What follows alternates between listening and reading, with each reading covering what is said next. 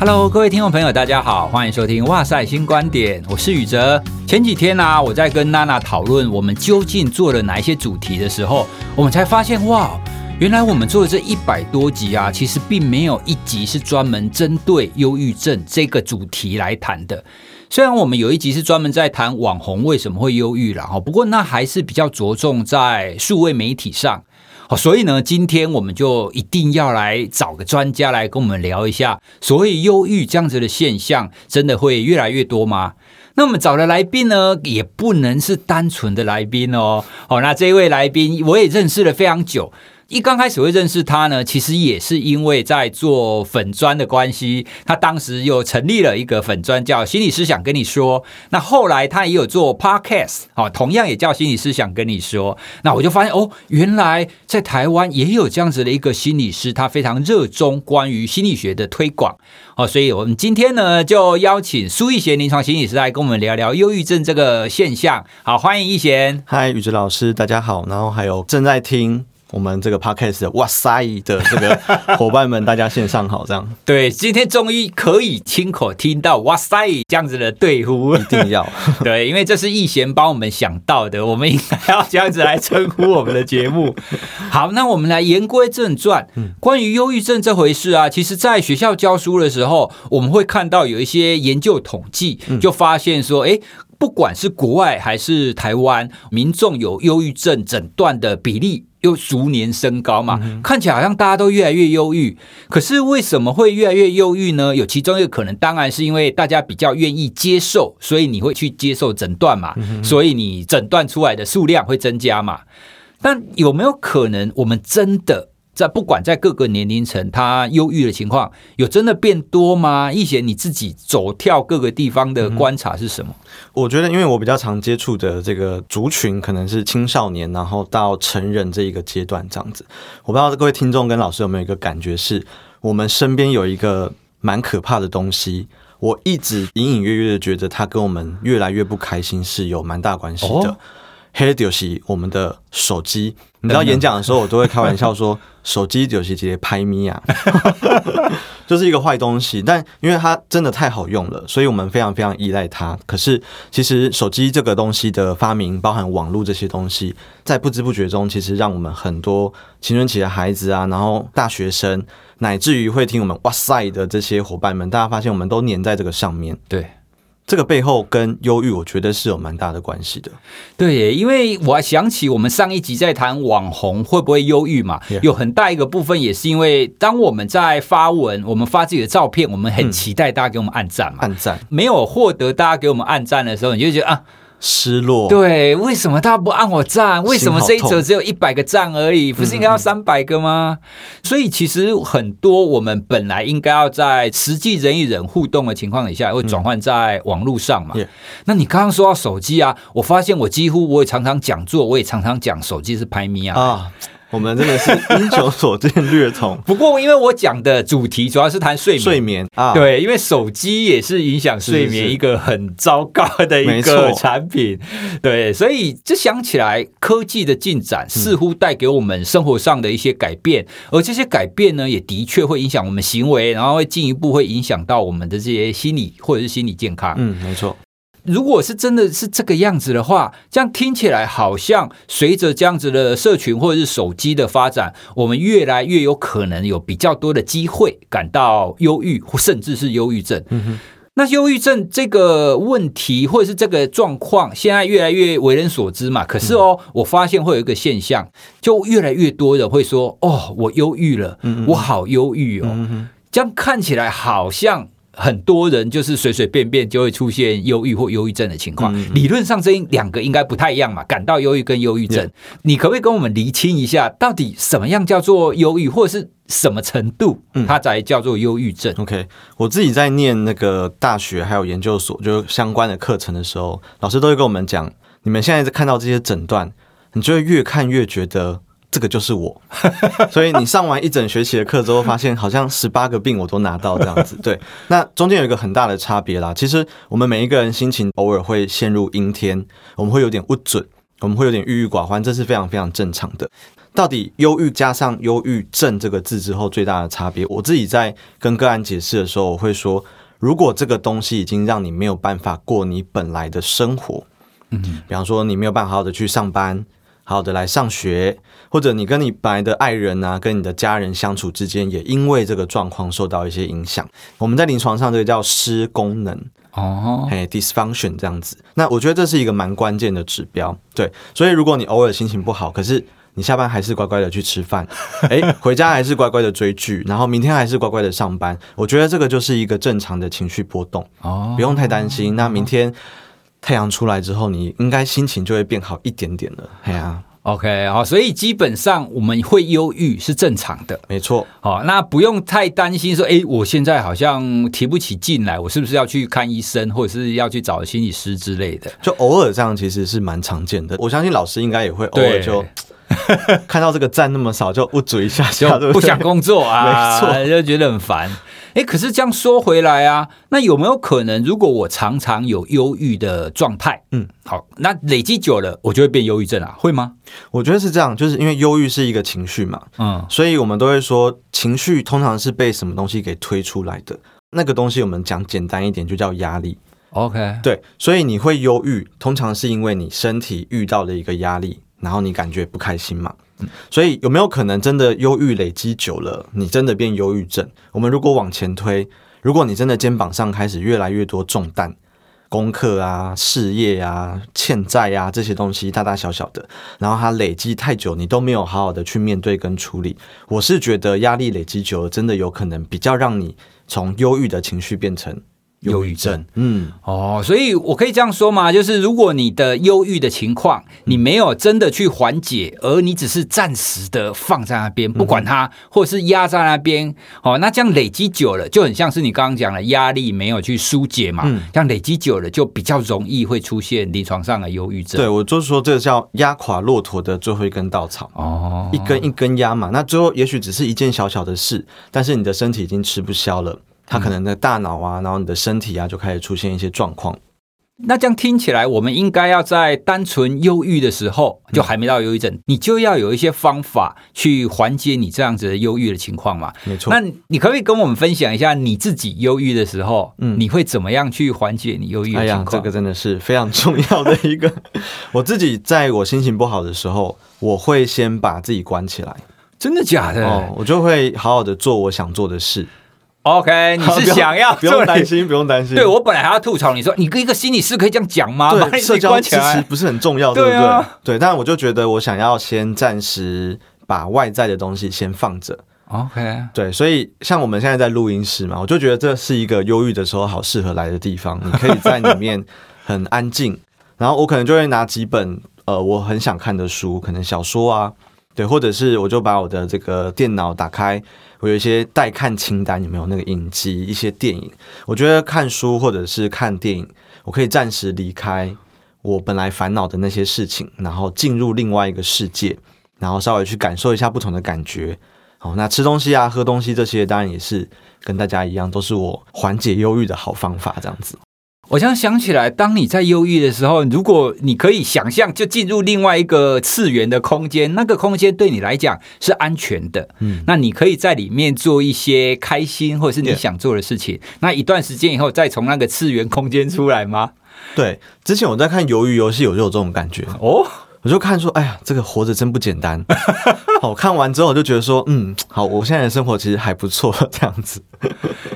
我的方法跟你不太一样，但我觉得后来最后的结果，它可能会有类似的效果。Uh huh. 我自己当我很忧郁的时候，我会强迫我自己去运动啊。你们最近那个照片我都有在看，这样子。你会关在房间里面，但是我会出去哦，因为我觉得我只要在外面跑一跑，或者是晒个太阳.哦，那我的忧郁的。或者是低潮那种感觉，好像就会被太阳给晒融了一样。老师，你有没有感觉，就是你在跑步的时候的那种集中精神，然后专注的状态，其实跟我一个人在房间也有一点像哦。所以根源还是你可以把你的注意力回到你自己，对，或者是你想要 focus 的那个东西上面。OK，哎，我觉得我们之间好像有这个共通点。哎，对耶，这样说起来，我觉得还有一个蛮特别的地方。你知道跑步其实一刚开始会不舒服，嗯，嗯，你在前二十分钟基本上你是很喘的。OK，可是呢，当你在跑的过程当中，你会发现你的身体的不舒服越来越少，嗯，然后你会开始出现那种正向的感受，嗯，甚至你最后跑一跑停下来，耶，五公里跑完了。你就自然而然从你的身体跟从你的心里都会出现一种正向的感受。嗯。我自己是觉得那样子的一个正向的感受可以帮助我，就是把忧郁的情绪给带走。对，所以我通常很低潮的时候，我就会强迫我自己出去跑。那不管跑多少，我就是跑完以后就会明显的变得比较好。老师，你知道这个我们还有一个学术的名字在讲这个现象，就是行为活化，就是这个行为活化听起来好像很厉害，但实际上就是运动喽。就是说，你帮自己设定一个有一点点小小的辛苦的目标，但你就去做。你会发现做的过程，你会获得一个，就是说，哎，原来我做得到。然后在过程当中，你可能动力开始越来越强大。然后最后你达到了一个目标之后，你突然会觉得。美拜对。的这个感觉，其实是缓解忧郁非常好的一个做法。哦，赞赞赞！所以我们不小心就讲了两个蛮不错的方法，就你可以把自己关起来，但是你关起来，你在里面做的事情还是要做你开心，然后让你回到自己的当下，嗯，或者是你出去跑步，其实也一样，你透过跑步这样子的一个历程，让你回到你自己的当下嘛，没错。哦。所以听众朋友这边有两个，然后看起来都非常棒的方法，你可以看你的嗜好或者是你的喜好。好，你可以选择适合你的方法。嗯。可是另外一个啊，我觉得更困难的是，如果周围你有朋友或者是你的亲人、同学、同事，他忧郁了。可以怎么办呢？其实陪伴，我觉得反而是比较困难的，因为你很怕踩到雷啊。嗯，你怕哎、欸，加油啊，不要想那么多，哒哒、嗯嗯嗯，这个是禁语。对对，所以你通常可以怎么样建议大家怎么去陪伴那一些忧郁的朋友？嗯，我觉得会想要陪伴忧郁的人，通常出发点都是非常非常好的。他说：“哎，我很希望他可以早日的走出来。”但是呢，其实我自己跟个案接触的经验，我会发现，有的时候当我们陷入忧郁的情绪里面的时候，你会有一点点觉得你想要先停留在这个状态。哦，我有一个比喻给大家参考，我现在有点不准，那有点像是我的头上现在有一朵乌云正在下雨。其实我现在淋雨淋到已经有一点点习惯，说，嗯，我现在就是在这个状态里面。但今天如果有一个人想要来陪伴我，你觉得他看到我在淋雨？他的本能动作可能是什么？要撑伞。对对对，他说啊，你这样子淋雨不好啦，会感冒或什么，对不对？对。好，所以你会发现很多人在陪伴的时候想的是，我要怎么样让这个人从雨中，不管是走出来，或者是我过去帮他撑一把伞这样子。嗯。但我的个案给我一个非常好的一个比喻，他说，其实有的时候陪伴这件事情有一点像是，你能不能够很安静的坐在他旁边，陪他淋一下雨。说，哎，你现在好像蛮低潮的。那虽然我现在没办法陪你解决这件事情，但我很想要在这里陪你一起。你心情不好没关系，但我会在你旁边。如果你想说什么，你就说啊；如果你不想说也没关系，我就在这里啊。我会喝我的咖啡这样子，我可能会在旁边做一些我自己的事情，但我想让你知道我在这边。对啊，我就刚才说哦，这就是他要的。哎，我觉得你的比喻很生动哎，因为它真的就很像是有个乌云，然后在下雨，这样子让你心情不好嘛。哎、嗯，可是的确你在那种状态，你如果看到一个撑着雨伞的，或许你会觉得说啊，你就跟我不是同一类的人啊。没错，你说要陪伴我，可是我淋雨你撑伞啊，而且你好像还没懂我的感觉是什么。对。哦，所以精髓就是在那边，所谓的陪伴或者是倾听，嗯，重点仍然是你可以尽可能的达到跟他同样那样子的情境或者那样子的心态，而不用说我就要去拯救你。嗯嗯嗯，不用急着把他从那个状态变成另外一种状态。那你可不可以很简单的给我们，比方说你看到有一个朋友很忧郁了，那如果我要讲话，我希望进入他那个情况的话，我应该怎么讲？嗯，比方说，哎，我可以跟你一起淋雨吗？还是怎么样？这太浪漫了。对，你要怎么样才可以邀请他，或者是跟他说我愿意陪伴你？OK，如果是我的话，我可能会先跟他说我的观察。我说，哎，Hello，宇哲老师，感觉你现在心情好像没有很好，然后我有点担心你，我也很想来关心你呢。但是我想问问你的是，呃，你现在有没有希望我怎么陪伴你比较好？嗯，你会想要我跟你聊聊天吗？还是你觉得现在的你比较需要一个人静一静？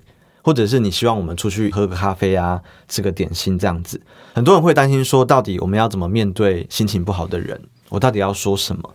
那我想要给大家另外一种思考的方向，我们要不要直接问他说，你现在想要什么？哦，诶，他如果说，诶，我现在想要一个人静一静，说，诶，好，没关系。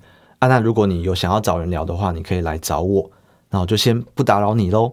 然后我们就走掉这样。而我自己的经验是发现，在这个情况下，我离开我也比较安心啦，因为他就跟我说，他现在想要一个人嘛。对对，但他如果现在说，那你陪我聊聊天好了，我说好啊，那我们来泡个咖啡吧，我们来喝一喝，然后聊聊天。我们可以直接问问对方说，现在这个时候，你觉得怎么样的陪伴是我可以提供你，然后你也比较喜欢、比较舒服的。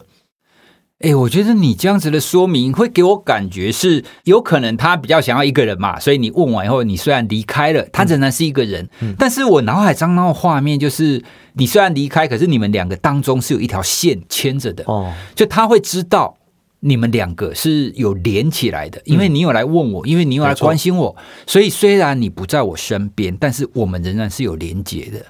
我觉得这个就是一个蛮妙的一点呢，因为虽然他同样是只有一个人啊，嗯、但是那个感受会截然不同。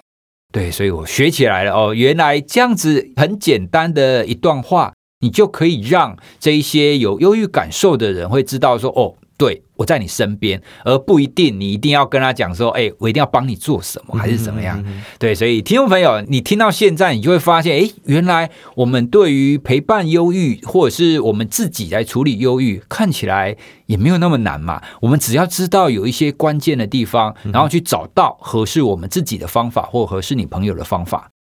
好啊，可是前面我们讲的是比较看起来好像比较轻描淡写的，因为他还没到临床上的忧郁症嘛。嗯、可是啊，在忧郁症的这一些研究里面，如果我们讲到临床的层次，就是他需要治疗的这种忧郁症，其实现在有很多的，不管是文章也好，他们其实都会呼吁，忧郁症其实它一定程度的是你的大脑失功能，你的大脑的运作跟一般的状态不太一样嘛。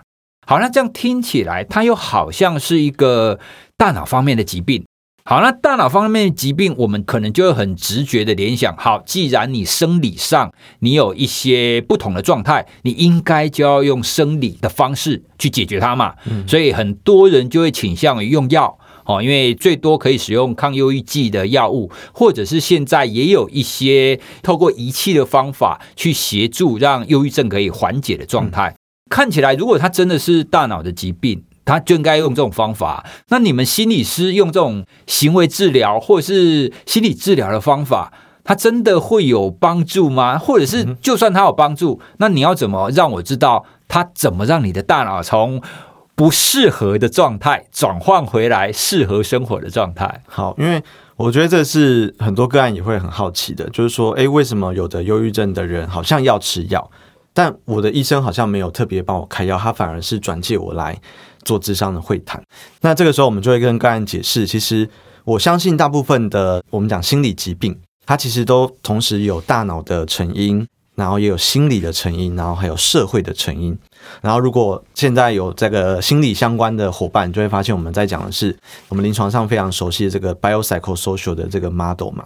好，那每一个忧郁症的人，他的生理成因。或多或少都有，但问题就在于多还是少哦。那这件事情其实就跟遗传有关哦，所以有的时候我们在跟个案做会谈，我们会画那个家族图，那么正方形是男生，它圆形是女生，我们把你的祖宗十八代全部找出来。当然，这个不是为了窥探大家的隐私啦，我们想要了解的是，在你的家族里面有多少人也有类似的情绪困扰。如果我们发现这样的人越多，再代表一件事情，哇，你们家族里面的基因。可能跟这个情绪的状况有比较相关的可能性。嗯、那在这种生理因素比较多的情况下，我们在临床上确实会觉得药物的治疗效果会比较重要，而且效果比较直接啦。所以说，哇，整个家族里面好多人都有身心科的就诊史啊，有忧郁症的这些状况的话，你会发现，智商在初步能够提供的疗效，相较之下是稍微少一点。我们也确实。非常非常知道这样的一个现实，这样，所以大家会发现，至少在医院里面，我们讲精神科、身心科，它就是一个大团队。会有医生，会有心理师啊，还会有护理师、社工师、治疗师、智能治疗师等等的。我们就是一起来从大脑的状况、身体的状况不同地方切入，然后让你慢慢的走出这个忧郁症，这样子。哦，所以也的确要分不同人，他们可能生理所占的因素可能不太一样。嗯、有一些生理因素比较强的，他可能就比较适合用药物或用仪器。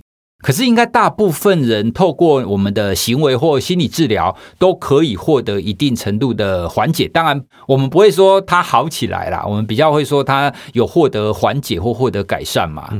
好，那这样如果我们再进一步的谈所谓的治疗。你比较擅长的忧郁症的治疗方法是哪一种啊？我自己对忧郁症这个情绪的治疗的 model，我很喜欢一个治疗方法叫 ACT，就是接纳与承诺治疗。然后我会在用 ACT 的过程当中，把一些我们讲正念认知治疗的东西加进来。但这两个治疗方法都有一个还蛮核心的概念，就是忧郁不是我们的敌人，它是一个偶尔就是会出现的负面情绪。所以我们要找到一个跟这样的情绪和平共处的方法，因为我们发现像以前的包含 CBT 这样的治疗方法，我们讲认知行为治疗，它可能就是很强调说我们要透过一些方法帮助你把忧郁症赶走。但是我们发现这个方法确实对有些病人有效，但是有些病人会说，我好像整天都在急着把我的忧郁赶走，但是。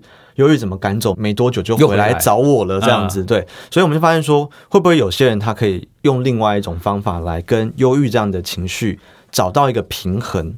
所以刚刚老师说缓解，对不对？我的个案会问我说，什么样的情况我缓解了？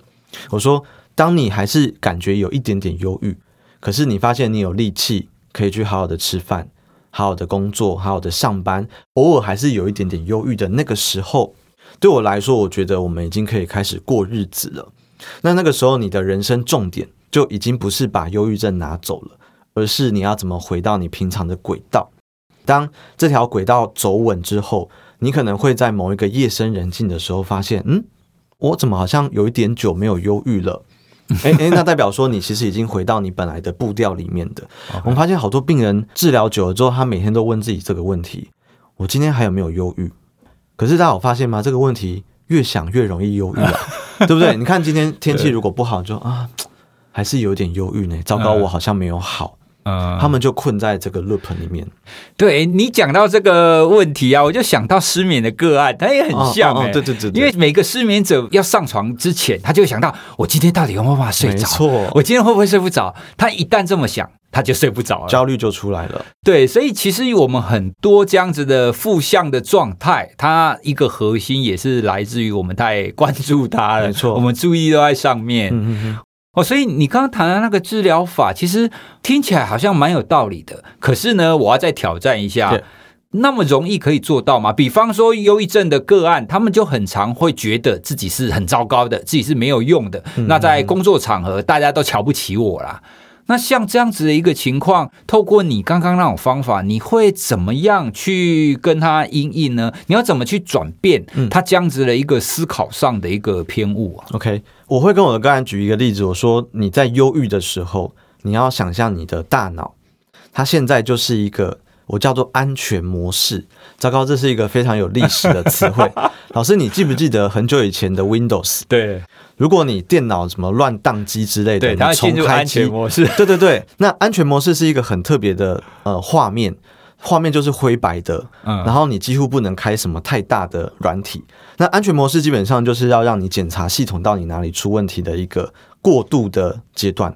我说，当忧郁症降临的那个时候，你的大脑就陷入了这个 model 里面。安全模式最重要的一件事情就是它非常省电哦，对，它不想浪费。任何一丝一毫，没错，那个 CPU 绝对就是很低的。那你可以想象，你的忧郁来的时候，你的思考方式就是省电模式。这再讲清楚一点，就是说你在看事情的时候，你的大脑会尽量偷懒。所以我们在临床上，我们讲一些概念，比方说什么非黑即白，有没有？这个我拿了这个八十分好了，没有一百分就是不好。你会发现，我们的大脑把这件事情过度简化的归类为一百分才是好。啊，其他都是烂，我就会跟个案说，这就是大脑在省电。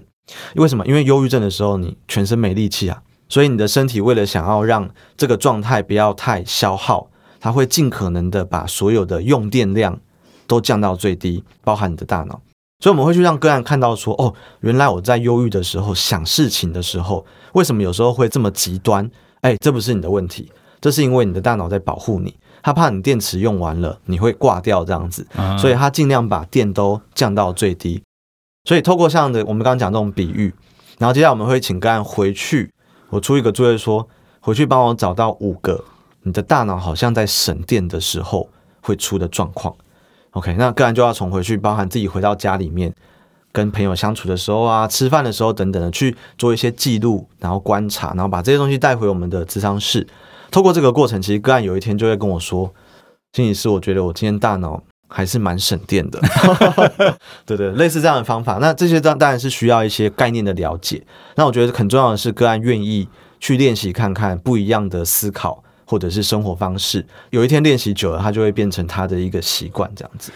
好像听起来，它的核心仍然是你需要让他先去觉察自己的各个不同的状态，有没有可能他觉得自己很没有用？这样就是你刚刚讲的，其实我是在省电模式或安全模式的状态，所以我才会这样。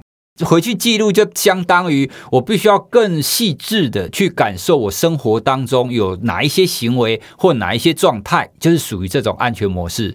好，那这样子越来越细致，你就可以察觉到，哎，其实我也不是一天到晚二十四小时都是安全模式，嗯嗯，我可能有一些状态底下我是好的，嗯、那有一些状态可能就是属于这种省电的状态模式。对，哦，所以只要第一步可以先达到这样子的一个觉察，那么接下来就可以慢慢的进入你刚刚讲的转念也好，或者是去思考到有没有可能是有另外的答案。可是这样，我同样的是非常的疑惑，听起来好像很简单，嗯、可是每一个个案都有办法，就是达到这样子的一个转念吗？或者是说，比方说今天你遇到一个安全模式的个案，好，那你跟他这样讲，他也做了，大概要多久？你会发现他可以慢慢的知道怎么从安全模式离开。相关的一些资料啦，大概会告诉我们，大概六到八周。如果个案真的蛮规律的，把我们在治疗的时候介绍一些概念啊，然后教他们的一些技巧，真的拿来用的话，他们会开始慢慢我们讲有感觉。比方说，他已经习惯会用安全模式来观察自己的这个身心状况，然后呢，他还会在一些帮我们讲正念的练习过程当中，他开始感觉到，嗯，我好像可以来观察一下自己的状态。所以我觉得治疗这件事情很有趣，就是我对治疗的想法是怎么样让个案可以慢慢成为自己的治疗师哦，哎，就是他有一天他忧郁的时候，他可以跳出来说，嗯，我现在那个情绪又出来了，嗯啊，我现在有一个感觉是我要往下掉了，我的睡眠好像要出状况，我开始胡思乱想了。但我觉得老师刚刚讲那两个字就是关键，就是觉察。那到底觉察这个事情要花多久时间打开？我觉得这个真的是 depends，有点看个人的状况。那当然也看治疗师跟个案之间的这个契合度啊，然后个案过去的一些经验等等的。对，所以我大概跟我的个案说，大概六到八周会有一些初步的成效。但跟个案强调，就是这个成效不一定是你的忧郁完全不见了，而是你可以开始感觉到有一个情绪出来了，它叫做忧郁。忧郁，你在那个时候其实你可以做一些选择，你可以走老路，用之前的方法处理。或者你可以试试看，我们教你的新的方法来面对同样的情境。我刚刚听到你讲了一个非常关键，也就是做自己的治疗师。嗯，其实因为我自己常常去做的是睡眠的讲座嘛，嗯、其实我们在做睡眠讲座也很类似，因为你没有办法一天二十四小时待在个案旁边，你没有办法一直跟他讲说，哎、欸，好，你现在要走出来，或者是你现在不要怎么做。嗯、所以最终仍然是需要大家或者需要个案，他们自己可以知道说，哦，原来我的状况是因为什么原因，而我现在又掉进了哪一个洞。好，所以其实不管是失眠也好，或者是我们今天谈的忧郁症也好，它当中仍然有一个很重要的，并不是说你吃药就好了，或者是你只要固定去看苏一贤你就会好，不会。好，真正会好，仍然是你对于这样子的一个症状有足够的了解。前一阵子啊，我接受访问的时候，主持人问我说：“哇，老师，你研究睡眠，你也会失眠啊？”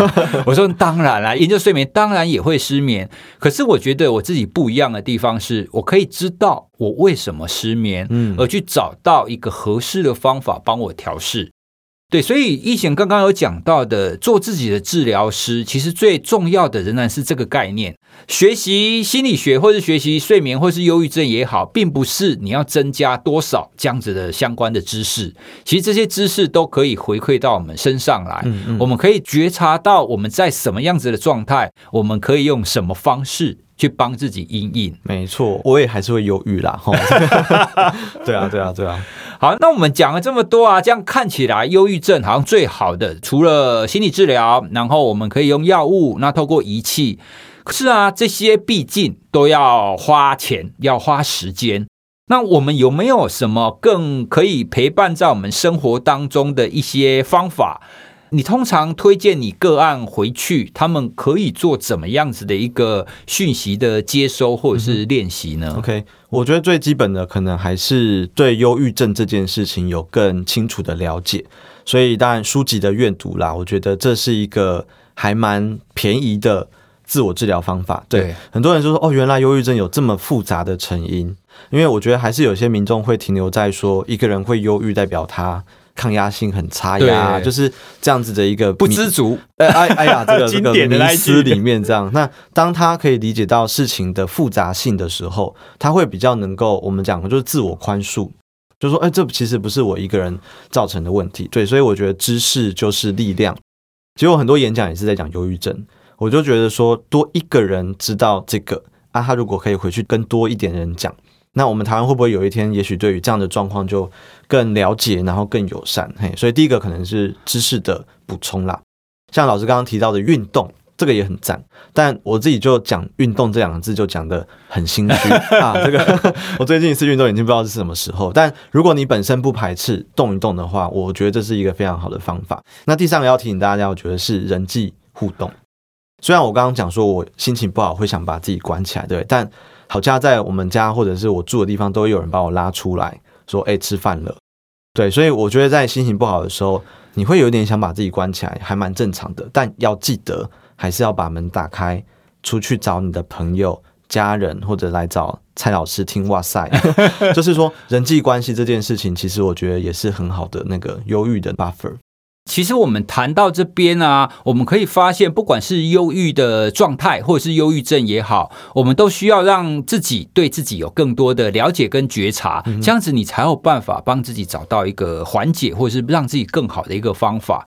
逸贤呢，他最近有做了一个有声书的课程，好，他在一课精选上有推出一个温柔拥抱忧郁这样子的一个课程。嗯、你真的是对于这种心理健康推广不遗余力耶！我发现一件事情，我说我要请忧郁症的个案回去看书，他的回答是心理师，我好累哦。哎、欸，我发现真的是哎，所以我就在想说，因为我本来是想要写一本跟忧郁症有关的书，但我后来已经累了，你也累了，写太多书有点累。这样，我就想说，那我可不可以再想一个更友善的形式？欸、对耶，我发现听好像用讲的还不错啊。我就说，那不然有一个这样的一个 program，因为之前我们叫 CD 嘛，回去放给自己听。嗯、那现在更方便了，网络上有一大堆声音的东西。对，所以想说，我可不可以把跟忧郁症有关，然后我觉得民众需要知道的东西，然后用比较友善的方式讲出来。对，哎，我们的病人如果回去想要了解，他可以用一个更轻松的方法，只要听就好了。他可以瘫在床上发懒，打开手机然后听。哎，原来忧郁症是一个这样的故事，然后累了就关掉，等精神好一点再来听，对啊？这是我做这个主题包背后的一个想法了。我觉得你这个想法很棒哎，因为你做这样子的一个课程啊，第一个它会比较有结构性。